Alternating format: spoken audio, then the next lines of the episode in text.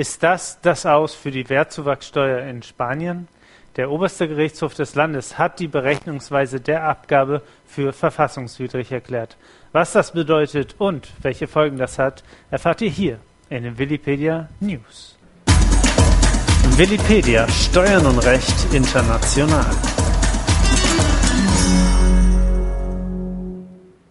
Der oberste Gerichtshof Spaniens hat die Berechnungsweise der Wertzuwachssteuer für verfassungswidrig erklärt.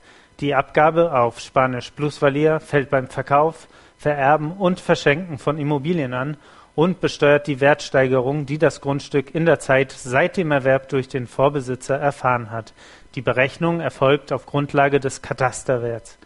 Das Gericht erklärte die Berechnung der Steuer für ungültig, weil ein Wertzuwachs vorausgesetzt wird unabhängig davon, wie sich der Wert des Grundstücks entwickelt hat. Damit aber ist die Rechtmäßigkeit der gesamten Steuererhebung in Frage gestellt. Das Urteil könnte gravierende Folgen für die Gemeinden haben, die für die Erhebung der Steuer verantwortlich sind. Rund 2,5 Milliarden Euro kamen allein im Jahr 2019 durch die Abgabe rein. Das sind rund 6 bis 8 Prozent der Steuereinnahmen der lokalen Behörden.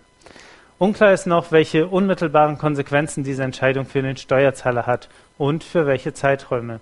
Der detaillierte Wortlaut des Urteils ist noch nicht bekannt. Das Gericht hat dazu lediglich eine Pressemitteilung ausgesendet.